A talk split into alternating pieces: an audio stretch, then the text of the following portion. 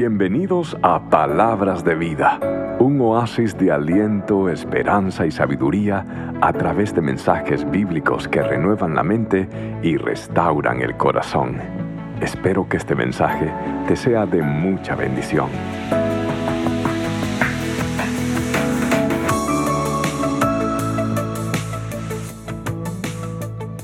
¿Alguna vez usted ha dicho o ha hecho algo completamente absurdo, completamente tonto, en buen cubano, completamente bobo? Levante la mano en el club de los sonsos. Sí, y el que no levantó la mano, mire hermano, mejor que digan es sonso y honesto que es un sonso deshonesto. Pero todos nos hemos arrepentido de haber hecho algo, de haber dicho algo. Sí que no es mejor a veces quedar callado y que la gente piense que uno es tonto que abrir la boca y despejar todas las dudas. Todos hemos cometido errores, todos hemos dicho cosas que no debemos decir, todos hemos hecho cosas que han resultado en una vergüenza. Necesitamos la sabiduría de Dios. ¿Cuántos necesitan la sabiduría de Dios? Todos la necesitamos. Necesitamos la sabiduría que viene del cielo. Porque necesitamos la bendición que trae la sabiduría. La sabiduría trae bastante bendición. Y hoy quiero hablarle a usted de la sabiduría de Dios aquella que conecta la mente con el corazón, aquella que aprende de la experiencia del pasado y de las expectativas del futuro, las expectativas del porvenir, aquella que se ha enamorado de su futuro y que por ende se disciplina en el presente. Porque ha aprendido a balancear completamente lo que es consecuencia con recompensa. Y esa es la sabiduría que Dios está pidiendo. Aquella sabiduría que termina en bendición, no la sabiduría del mundo que termina en destrucción. Y vamos a ver cómo el libro de Proverbios, en el capítulo 3, nos da a nosotros varias bendiciones en cuanto a la sabiduría. Así que si usted es sabio y trajo el libro de la sabiduría, póngase de pie, que lo vamos a leer. Algunos están diciendo, oh, oh. La prueba número uno de los sabios es que siempre leen y traen a la iglesia el libro de la sabiduría de Dios. Los demás pónganse de pie aunque no traigan la Biblia porque entonces van a ser juzgados no muy con un coeficiente no muy alto. Entonces, vamos a leer Proverbios capítulo 3 a ver si usted ve las bendiciones que están contenidas en la sabiduría. Desde el verso 5 hasta el 35 solo vamos a leer unas lecciones. Siga conmigo. Verso 5. Dice, Confía en el Señor con todo tu corazón. No dependas de tu propio entendimiento. Busca su voluntad en todo lo que hagas. Y Él te mostrará cuál camino tomar. No te dejes impresionar por tu propia sabiduría. En cambio, teme al Señor y aléjate del mal. Entonces dará salud a tu cuerpo y fortaleza a tus huesos.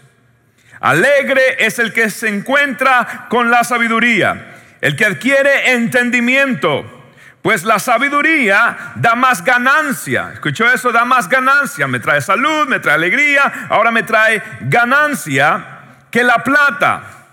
Su paga es mejor que el oro con la mano derecha te ofrece una larga vida.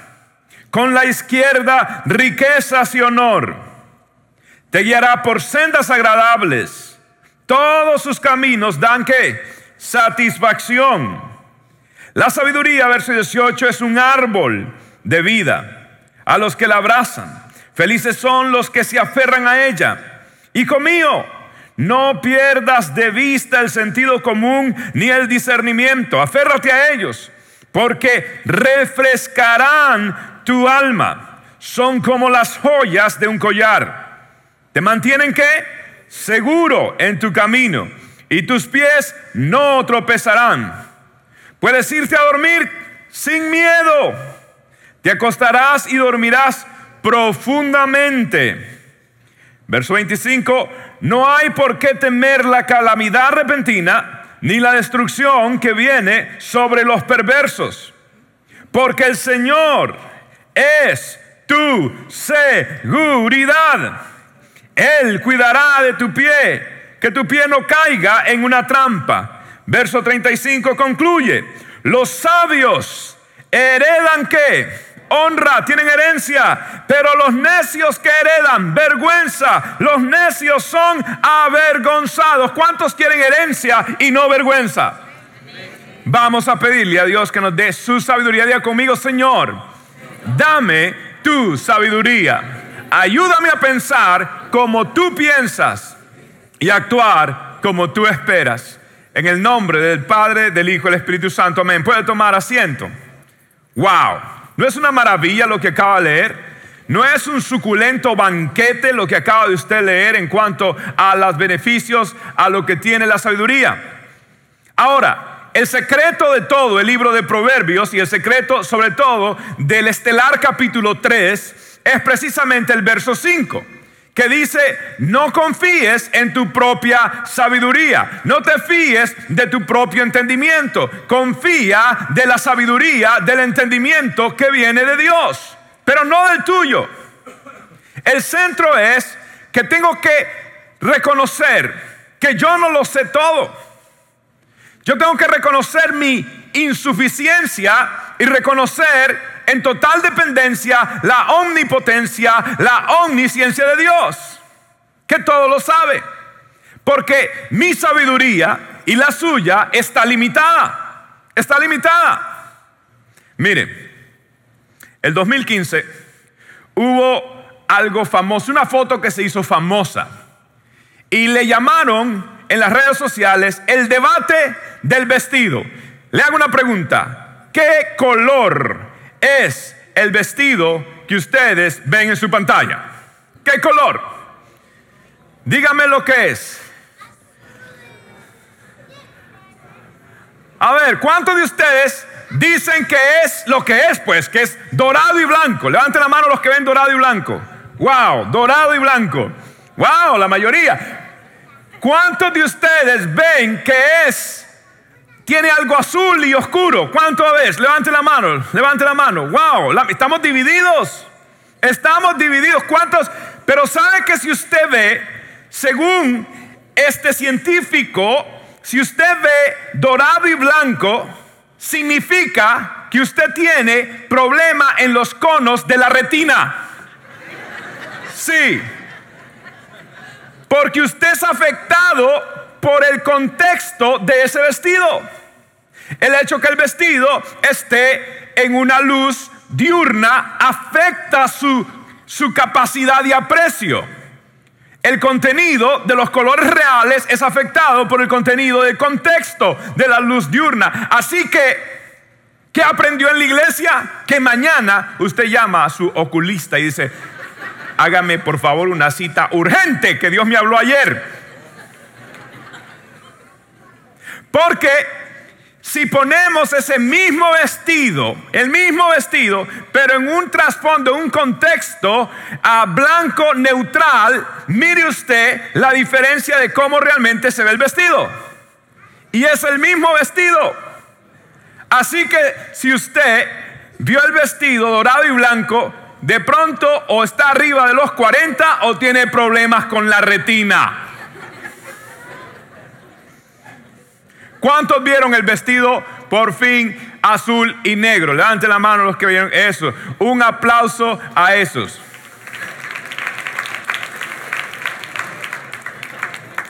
A ver, ¿cuántos vieron el vestido dorado y blanco? Levanten la mano.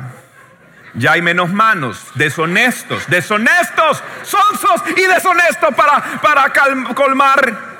Dios mío. Porque nuestra sabiduría está limitada. Estamos limitados. Con razón Proverbios dice en el capítulo 14, verso 12, delante de cada persona hay un camino que parece correcto, pero termina muchas veces en qué? ¿En qué? ¿En qué termina? En muerte.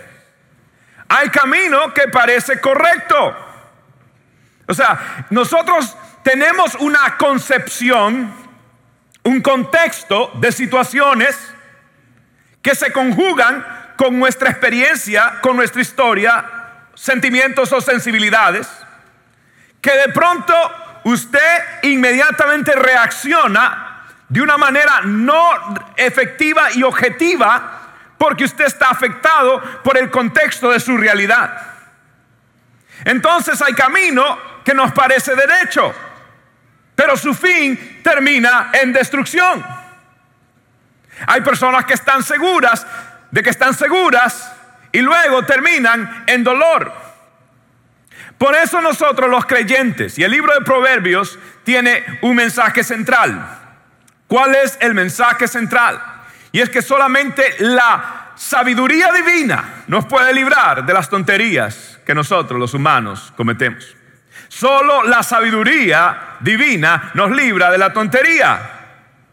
Y por eso los creyentes, los cristianos, creemos esto. Y el libro de Proverbios lo afirma, que una la verdadera, la fuente de la verdadera sabiduría, y no me refiero a la del mundo, la verdadera sabiduría, la fuente de la verdadera sabiduría es una buena teología. Eso es, la teología es el estudio de Dios. Y la fuente de una buena sabiduría, de una verdadera sabiduría, de acuerdo a Dios, es precisamente estar cerca y conocer a Dios, sus preceptos, lo que Él dice, lo que Él aconseja, sus mandamientos. Sí, Dios es la fuente de toda sabiduría. ¿Por qué? Porque el conocimiento de Dios es infinito. Dios ya lo sabe todo. El conocimiento de Dios es inmutable. Dios ya sabe todo. Dios no está eh, eh, teniendo que volver a la universidad, volver a los libros. Usted creerá que usted tiene ah, de pronto la última tecnología y de pronto el año que viene van a sacar otro teléfono que usted dice, ay, tengo que comprar. Dios nunca está eh, haciendo upgrades en el teléfono. Dios nunca tiene que eh, meter ningún antivirus a su computador. Dios es inmutable. La Biblia dice que Él no cambia. Y qué bueno que Él es el mismo de ayer, de hoy y por los siglos de los siglos. Amén. Ahora, el conocimiento de Dios es no solamente es infinito, no solamente es inmutable, es inmediato. Y cuando digo inmediato no me refiero a la rapidez, me refiero a que no necesita medios. Es, es inmediato en teología. La palabra inmediato significa que Dios no necesita intermedios. El conocimiento de Dios no se deriva del mundo. El mundo se deriva del conocimiento de Dios. El universo se deriva de su sabiduría. Él todo lo ve, todo lo conoce, Él todo lo puede. Pero el de nosotros está limitado. Y Él sí conoce todos los cuadros de nuestra vida. ¿Sabe usted que el ser humano está diseñado para poder encuadrar cualquier situación? Por eso Dios está diciendo en el libro de Jeremías que yo tengo que aprender a tener la sabiduría de Dios. Por ejemplo, en Jeremías capítulo 9, verso 23 y 24. Dice la Biblia, así dice el Señor, no se alabe el sabio en su sabiduría, ni en su valentía se alabe el valiente, ni el rico se alabe en sus riquezas, mas alábese en esto el que se hubiere de alabar, en entenderme y conocerme, dijo el Señor. ¡Wow! ¡Qué maravillosa verdad! Porque Dios dice, yo sí entiendo, es, un conocimiento infinito, inmutable e inmediato, eh, yo sí entiendo todo y el conocimiento de ustedes es posteriori. Posteriori significa que es obviamente posterior, es posterior. Usted todo lo que está aprendiendo es posterior. No, pero mi maestro me enseñó lo último. No, su maestro aprendió lo último que él supo. Pero por eso la educación se tiene que renovar. ¿Por qué? Porque va a aprender nuevas cosas. La tecnología se va a renovar porque eh, siempre es posteriori. El conocimiento de Dios es presente. Entonces nosotros, como seres humanos, tenemos en nuestros marcos de referencia nuestra historia, nuestro conocimiento, nuestra experiencia, nuestros sentimientos, nuestras sensibilidades. Y cada vez que hay una situación, nosotros buscamos enmarcar enmarcar lo que mamá dijo, lo que papá dijo, lo que yo sé de la Biblia, lo que yo siento por dentro. Entonces buscamos enmarcar una situación para tomar una decisión. Y esto se llama el principio del cierre. El principio del cierre. Usted ve, es un cuadro. Un cuadro. Y en ese cuadro están sus experiencias, que es la información, la información que usted tiene referente al producto, la decisión, compra, no compra, venta, no venta, comienzo, termino, no sabe usted, entonces usted tiene la información, trata de tener todos los datos, pero siempre le queda algo antes de usted firmar, uno como que le queda algo, lo hago o no lo hago. Comienzo o no comienzo. Entonces lo que uno llena en ese espacio lo llena con la percepción. El cuadro va por lo que usted siente en ese momento. Mi mamá me dijo, mi papá dijo, esto me sucedió en otra iglesia, entonces no estoy seguro. Esto me sucedió la vez pasada que tuve una decisión. Entonces usted tiene un cuadro que no está completo, entonces usted trata de completarlo. Y usted va según su percepción. Usted no tiene el cuadro completo. Pero gracias a Dios que hay uno que sí tiene el cuadro perfecto. Y esa persona es la persona de Dios. Él tiene todos los cuadros. Él sí sabe, Él es el mismo de ayer, de hoy y por los siglos de los siglos. Él tiene el cuadro. Él sí sabe la decisión que usted tiene que tomar. Por eso Dios nunca va detrás de nosotros diciendo adelante, adelante. Dios va al frente de nosotros diciendo, sígueme, sígueme, confía en mí, haz mis mandamientos. Sepa que yo tengo planes buenos para ti, porque yo sé los planes que tengo acerca de vosotros, dice el Señor, planes de bien y no de mal. ¿Saben por qué? ¿Por qué? Porque tengo los cuadros. ¿Sabes por qué? ¿Sabes por qué? Tengo esos cuadros porque te amo, porque te amo, porque te amo, porque te amo, porque te amo, porque tú eres mi hijo. Qué bueno es saber que tenemos a un Dios que todo lo puede, que todo lo sabe y que tiene los mejores intereses míos en mente. Qué bueno es saber que Dios hace todo para su gloria y todo para la bendición de su pueblo. Qué bueno es saber que tienes un Dios que pelea por ti y que cuando Dios está contigo, entonces ¿quién contra ti? Porque eres un Dios soberano, inmutable, infinito, inmediato que sabe lo que está haciendo. Y me está diciendo, por favor, no, cojas ese atajo. Por favor, no cedas a la tentación. Por favor, no cometas ese error. Confía en mi palabra, porque lámpara es a mis pies tu palabra y lumbrera mi camino. Confía en mi palabra. Sea un hombre, una mujer, no de palabrerías, una persona de la palabra de Dios, que cuando habla tiene autoridad. Porque su bendita palabra nos da el poder, la sabiduría para poder entender. Y es precisamente la palabra de Dios en el libro de Proverbios que nos está enseñando, y esta es la verdad, la distancia entre una decisión tonta y a una decisión sabia es consultar el consejo de Dios. La diferencia entre una decisión boba, tonta, sonsa, a una decisión sabia es consultar el consejo de Dios. Y por eso el libro de Proverbios fue escrito y toda la Biblia para darnos consejo. Y en el libro de Proverbios y durante esta serie nosotros vamos a estudiar cómo el libro de Proverbios define a la persona que es un sonso a la persona que es un sabio. Y una de las descripciones que vino a mí es precisamente esta descripción entre el sonso y el sabio. Según Proverbios, en este lado usted puede ver que el sonso piensa a corto plazo. Pero el sabio piensa a largo plazo. En otras palabras, el sonso maximiza nada más la recompensa, pero el sabio balancea recompensas y consecuencias. El sonso es guiado por sus emociones. Pero el sabio, según la Biblia, es guiado por sus convicciones. El sonso se apresura, es desesperado, lo quiere ya, para mañana, para hoy, para ayer. El sabio espera el momento correcto, porque tampoco hay que adelantarse y tampoco hay que atrasarse. El sonso se autoengaña. Sí, se autoengaña. Y el sabio se autocuestiona el sabio se autocuestiona. Y esto es la clave, porque el sonso busca el consejero que es lisonjero. Y el sabio busca el consejo, pero que es sincero. Esto es importante, porque nosotros nos autoengañamos fácilmente. ¿Sabes quién estaba allí la última vez que te estrellaste con decisiones?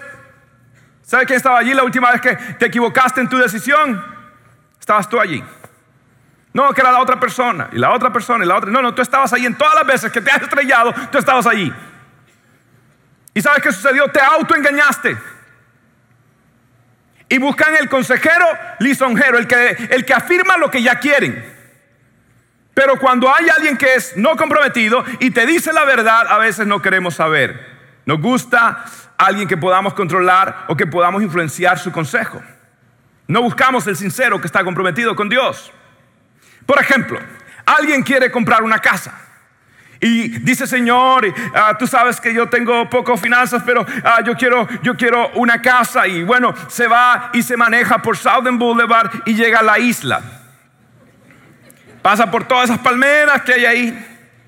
Luego se da la vuelta y enfrente del mar y la policía siguiendo diciendo aquí solo hay ah, carros importados y este que hace aquí. Ok.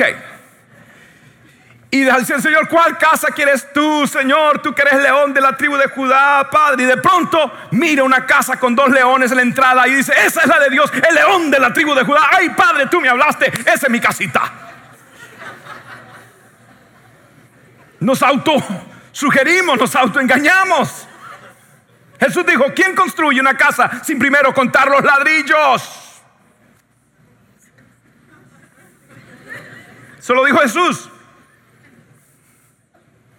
El sabio de los sabios.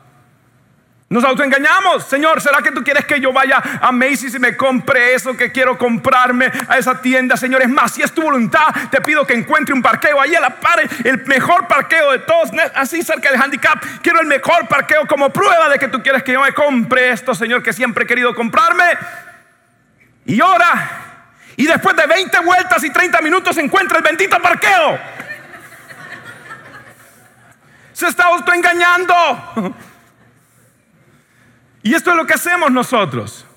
Lo espiritualizamos, pero nos estamos engañando con nuestras decisiones. Y buscamos el consejero lisonjero, no el consejero sincero.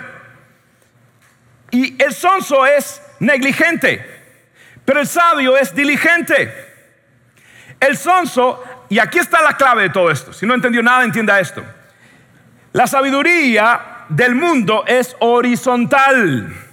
La sabiduría de Dios es vertical. Porque este está buscando qué obtener, pero este está buscando a quién agradar en todas sus decisiones. Esa es la gran diferencia. La inteligencia del mundo es horizontal, pero la sabiduría que viene de Dios es siempre vertical. Y el sonso finalmente termina en autodestrucción, pero el sabio termina en bendición. Porque se ha dejado guiar por la sabiduría de Dios. Le voy a decir algo. Usted siempre va a tener una lucha entre su sabiduría y la sabiduría que viene de Dios. Por eso el libro de la sabiduría del Nuevo Testamento es todo, pero se considera el proverbio del Nuevo Testamento el libro de Santiago. Y Santiago nos dice a nosotros que siempre en la toma de decisiones, el encuadre de todo lo que queremos nosotros hacer o decir, siempre vamos a tener una lucha entre dos tipos de sabiduría. Una es la celestial y otra es la terrenal. Lea conmigo Santiago capítulo 3, verso 14 y 15. Dice, pero si ustedes están llenos de celo, mire cómo se manifiesta este tipo de sabiduría. Están llenos de celos y rivalidad, no tienen por qué dárselas de sabios. Su orgullo es una mentira que oculta la verdad. Esa no es la clase de sabiduría que viene del cielo, sino terrenal ¿Producto de dónde? ¿De dónde viene la sabiduría terrenal? ¿Producto de dónde? Craneo, razonamiento, materia gris. Pero Santiago dice, realmente no es producto de la mente, realmente en realidad viene del mismo cachudo. Viene el chupacabras, viene del mismo demonio. Ahora mire usted, hay dos sabidurías. Ahora mire cómo se manifiesta la otra sabiduría. Verso 17 capítulo 3. Sin embargo, opuesto a lo que acabo de decir, la sabiduría que proviene del cielo es, ante todo, pura y también ama la paz. Como es pura, es una motivación pura y ama que la paz siempre es amable y dispuesta a ceder ante los demás. Está llena de compasión y del fruto de buenas acciones. No muestra favoritismo y siempre, siempre es como sincera. Esa es la diferencia. Una tiene bastante manifestación de la carne, de celos, envidia, egoísmo y, todo lo que quiere es para sí, y lo espiritualiza, pero en el fondo son sus propios intereses. La otra es pura, es motivación compasiva. La otra es diferente, dice el eh, apóstol Santiago. Entonces, ¿cuál sabiduría? Pero le voy a decir algo, cada vez que yo he tomado mi sabiduría, me he dado cuenta por qué he dejado de confiar en Dios. Y la sabiduría terrenal versus la sabiduría celestial, siempre habrá una tensión en toda mi vida. Y yo tengo que estar seguro, porque una palabra que pudiera yo decir para la sabiduría terrenal, en el mundo latino sobre todo, es la astucia. Si hay una cultura que es astuta, somos nosotros los hispanos. Porque nos tocó en nuestros países camarón que se duerme. ¿Sí o no? En nuestros países, uno tiene que estar alerta cada vez que uno saca dinero de un ATM. Cuatro motos por ahí, persínese diga, Señor, ten misericordia. No, no haga eso. Ok. En otras palabras, aprendemos y somos vivos a la hora de manejar. ¿Cómo manejamos? Hay que estar vivo porque el, hueco, el bache por allá, más el otro inteligente que se cruza y, este. Entonces uno tiene que estar como. ¿Cómo está el latino? ¿Sí o no? ¿Cómo está el latino? Todo el tiempo. ¿Por qué? Porque es nuestra cultura. Somos, hay que hacerlo. Es más, es más, nuestra cultura, nuestro sistema está diseñado para ser vivos. Sí. Es más, mire, aquí entre nos. Cuando uno va a un mercado, latino, o sea, donde venden artesanía y, usted quiere comprar para traer acá. Escúcheme esto. Si usted compra un artículo al precio que le dicen, usted es un sonso.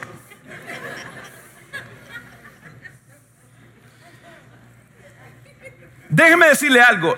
Latino que se respeta regatea, caramba. ¿Sí o no?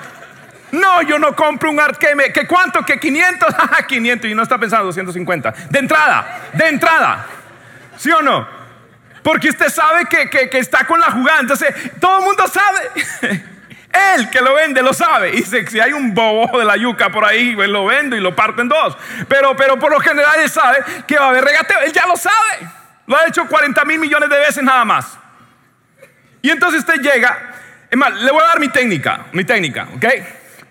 Pastorito, ahí después digo que soy pastor. Pero primero llego, digo, buenas, buenas. Y no miro como, ¡ay, esto es lo que he querido comprar toda mi vida! Sino, ah, ¿cuánto me lo deja? No, no, no, no dice eso. No, no, eso, perdón. ¿Cuánto es lo? ¿Cuánto es lo que?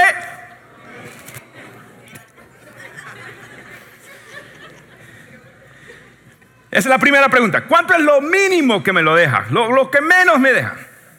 Ok, entonces ya le dice la mentira que le dice de siempre. Ok, ya no sabe es mentira. Entonces yo, para ahorrarme tiempo, digo, en serio. Ok.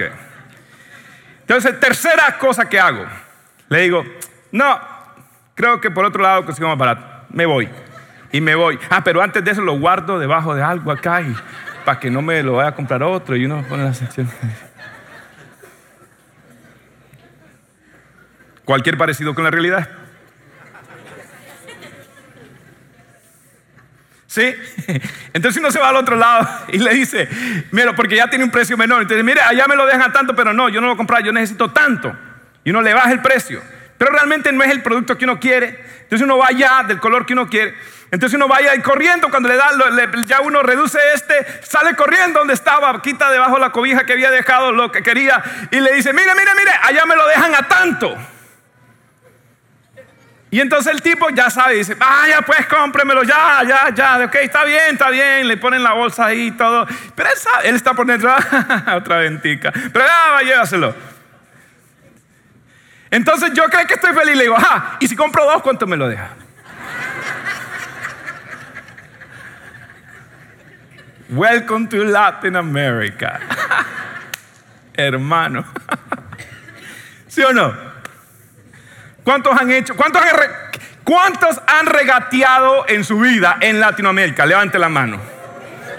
Y el que no, I'm sorry con excuse me. Sonso deshonesto. Porque esa es la cultura. Es más, si uno compra a precio que es, no, yo siento que he violado un principio como latino. ¿Cómo eso me... ¡Ay, Dios mío, mi conciencia latina no me deja a mí comprar algo al precio que es en el mercado de esos pulgueros por ahí? ¿Sí o no? Y aquí en Estados Unidos, nada, aquí no hay nada que hacer. Solo en Black Friday medio me siento contento, pero de ahí para allá, ya aquí es lo que es, ¿sí o no? Por lo menos diga, ah, por lo menos el cereal lo compro buy one, get one free, pero por lo menos me desquito con algo. Déjeme mostrarle a usted cómo luce la sabiduría terrenal con la sabiduría espiritual. Y yo quise poner lo que he podido observar en la palabra de Dios, pero también en la experiencia de la vida. La sabiduría terrenal tiene, es la astucia, es una astucia, ¿cierto? Y la sabiduría terrenal ata cabos y analiza factores. Ah, mm, ah, oh, ok. Ata cabos, analiza factores. Mm, ah, oh. Ok. La sabiduría que viene del cielo no anda atando cabos, ni chismoseando, ni preguntando aquí ni allá. La sabiduría que viene de Dios discierne, diga conmigo, discernimiento. Discernimiento. ¿Qué discierne? Propósitos y corazones. Esa es la diferencia. El mundo, y lamentablemente aún en las cosas de Dios, opera muy sagazmente, pero han perdido el corazón de por qué se hacen las cosas y la sinceridad y la honestidad y la sencillez de ser un hijo de Dios. La astucia terrenal busca su vanagloria. Le podemos mezclar y ponerle el barniz que queramos, pero es vanagloria. La espiritual busca realmente la gloria de Dios. La terrenal, el camino más fácil, el atajo, la jugada, la palanca. La espiritual, el camino correcto. Lo que es correcto es correcto y lo que no es correcto no es correcto, he dicho yo. Por favor, eso es profundo. La terrenal se basa en la experiencia. Eh, la última vez me quemaron.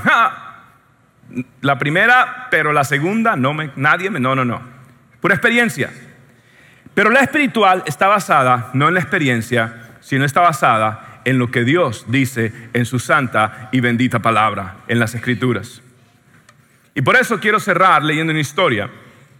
Yo quiero que usted vea en esta historia cómo se puede ver claramente la sabiduría del mundo, como operaba en un hombre llamado Simón el fariseo y cómo operaba en Jesús, en un cuadro importantísimo, bellísimo, en una historia de las más profundas y románticas en la Biblia. Y aquí están los cuadros dibujados de la sabiduría terrenal y la sabiduría espiritual, la que discierne corazones, la que busca la gloria de Dios, que es altruista, que busca el camino siempre correcto, la sabiduría que está basada en las escrituras. Y el libro de Lucas capítulo 7 nos muestra esta importante historia. Leemos. Uno de los fariseos invitó a Jesús a cenar. Así que Jesús fue a su casa y se sentó a comer. Cuando cierta mujer de mala vida que vivía en la ciudad se enteró de que Jesús estaba comiendo allí, llevó un hermoso frasco de alabastro lleno de un costoso perfume. Llorando, se arrodilló, detrás de él, a sus pies. Sus lágrimas cayeron sobre los pies de Jesús y ella lo secó con sus cabellos.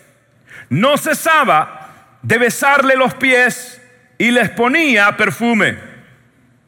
Cuando el fariseo, que lo había invitado, vio esto, o sea, no lo había invitado de corazón, dijo para sí, así, entre él murmurando, mm, si este hombre fuera profeta, sabría qué tipo de mujer lo está tocando, es una pecadora.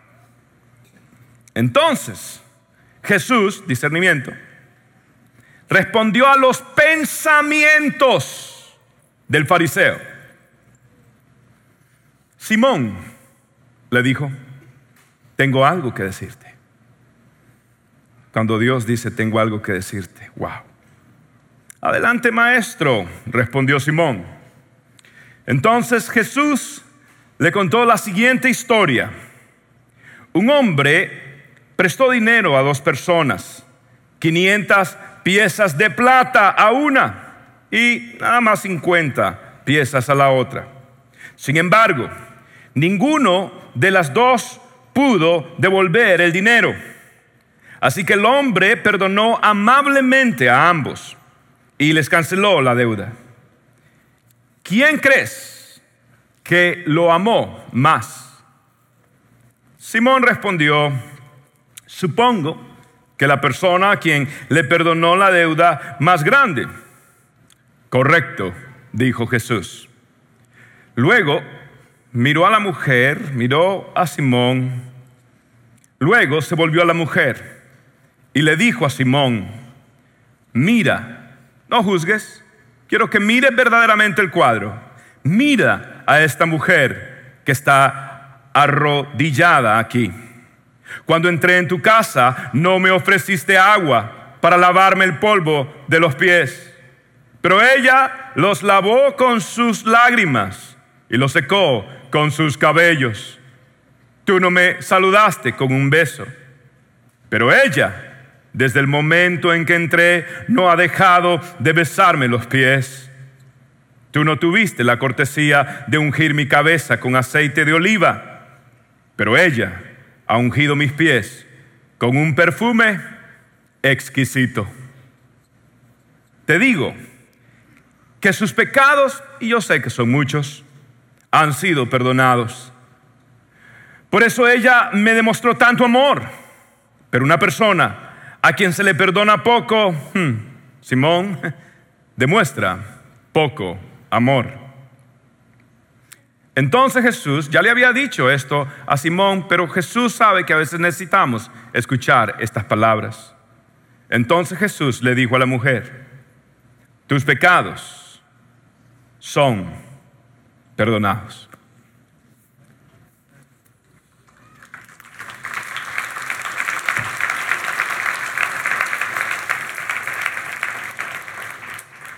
Aquel miró a una mujer que vendía su amor por hora. Jesús no miró el problema o que era pecadora. Jesús sabía las promesas y sabía que aún el pecador más pecador no ha dejado de tener potencial a los ojos de un Dios lleno de gracia. Jesús discernió el corazón, no observó nada más la situación. Jesús miró más allá y supo que alguien estaba actuando egoístamente y él tenía que actuar altruistamente. Supo que alguien estaba atando cabos, pero él estaba discerniendo corazones. Supo que alguien tomó el camino más fácil de no rendirle ningún tipo de agua, ni lavar los pies, mucho menos ungir su cabeza, pero él hizo lo que era correcto. Supo que alguien lo hacía para vanagloria, para quizás decir, yo invité a Jesús, pero en su corazón lo juzgaba también a él. Pero Jesús buscaba la gloria de Dios. Jesús es diferente. Él no se basó basado en la experiencia pasada, en lo que sabía de esta mujer. Jesús se basó en sus promesas de su santa escritura. Porque la Biblia dice más adelante en otro texto que Jesús sabía que lo había ungido porque estaba para prepararlo para su sepultura. En otras palabras, parte del cumplimiento profético de las escrituras. Esa es la diferencia. Y esa es la gracia de Dios. Él vivió la vida que tú y yo no pudimos vivir. Él murió la muerte que tú y yo debimos de sufrir. Y Él nos dio una salvación que tú y yo no podíamos adquirir. Y eso es la gracia de Dios. Y eso es la sabiduría de Dios. Y por eso este Evangelio es locura para los que se pierden, pero es poder de Dios para los que han recibido este bendito Evangelio. Esa es la diferencia. Y esa es la diferencia de que nosotros, los hijos de Dios, debemos de reflejar también. Operar con la sabiduría de Dios aún momentos difíciles, como hizo una chica que se llama Liz Estes. Liz, yo la conozco, hemos enseñado una clase en un instituto de liderazgo juntos, es una gran mujer, es una muchacha soltera y, ella tiene el anhelo del matrimonio, pero no sabe cuándo vendrá. Pero Dios le empezó a poner algo en su corazón, una locura, una locura, eh, de poder adoptar a niños como el sistema de niños que están siendo rescatados por violencia, por abusos, por tantas cosas y los llevan y los ponen en el sistema de foster acá en Estados Unidos. Y se buscan padres ah, adoptivos o padres sustitutos. Pero muchas veces la gente no quiere hacer esto porque es mucho sacrificio o porque algunos de esos niños eventualmente regresan a sus padres biológicos y es muy duro. Pero Liz no se dejó llevar por la sabiduría terrenal, sino por la sabiduría celestial. Mire usted su historia, preste atención a esto. Mi nombre es Liz Estes y soy madre sustituta desde hace 19 meses. Era la primavera de 2014 y estaba sentada con una amiga en la iglesia y después del servicio ella se acercó y me dijo, Dios me insistió que te preguntara si quisiera ser madre sustituta. Le dije que en realidad lo había considerado en años pasados, pero simplemente nunca pensé que fuera una opción. Ni siquiera sé si dejan que las personas solteras sean autorizadas como padres sustitutos o tengo los recursos necesarios para eso. Ni siquiera sé si realmente haya tanta necesidad de madres sustitutas. Tras una corta conversación con ella, descubrí que no solo era una opción para mí, sino que también había manutenciones que me ayudarían con el acogimiento. Como madre sustituta, recibo un salario mensual que ayuda a hacerse cargo de las necesidades básicas del niño. Los niños tienen seguro médico y como madre sustituta trabajadora a tiempo completo, también tengo acceso a un voucher que me ayuda a hacerme cargo de los costos del niño. No tenía idea de que hay más de 200 niños que necesitan un hogar, que necesitan familias sustitutas que los acepten y los amen y los cuiden. Fue entonces que Dios realmente confirmó en mi corazón que mi rol era ser madre sustituta en sus instrucciones sobre cómo hacerse cargo de los niños huérfanos. Dos semanas después estaba sentada en clases recibiendo entrenamiento como madre sustituta. A menudo hablo con los demás sobre la oportunidad de ser padres sustitutos y escucho todo el tiempo me sentiría muy apegada o odiaría despedirme o no es difícil trabajar con el Estado y el sistema parece ser muy confuso. La verdad del asunto es, sí, va a sentirse apegada, será difícil despedirse, pero es exactamente lo que estos niños necesitan. Escuché a Jason Johnson, un escritor y orador sobre los problemas de los niños huérfanos. Él dice, nunca debemos dejar que el miedo de amar a un niño que pueda irse nos desaliente.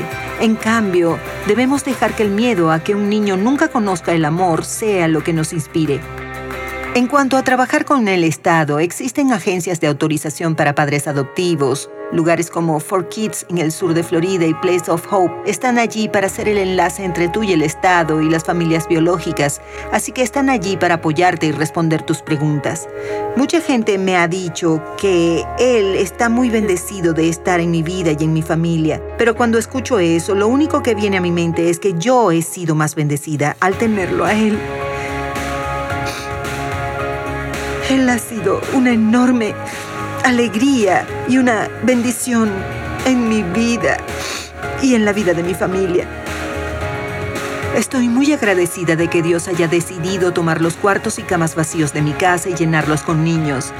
Ellos no son malos ni problemáticos, estos son niños inocentes que han sido removidos de sus casas por negligencia, abandono y abuso. Estos niños necesitan escuchar y saber que Jesús los ama y que Él tiene un plan para sus vidas.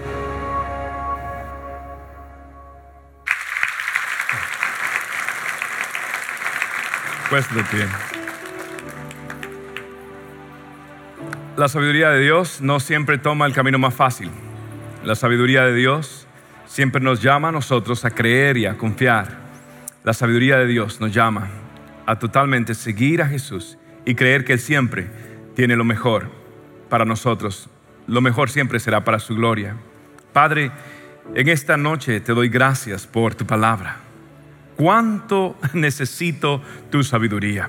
Cuánto necesito tu consejo, cuánto necesito tu voz, cuánto necesito que tú me hables. No quiero tomar decisiones basado en mi sabiduría, Señor, ya basta. Quiero, quiero ir con tu sabiduría, quiero servirte, quiero, quiero agradarte en todo lo que hago. No quiero ser una persona horizontal que ata cabos, que, que busca el camino más fácil o el obvio o el consejo lisonjero. No, Señor, quiero, quiero ser una persona compaginada a tu corazón. Quiero ser vertical, quiero servirte, quiero amarte. Eres el centro de mi vida. Señor, tu palabra dice que Cristo es el poder y la sabiduría de Dios. En ti está toda la sabiduría.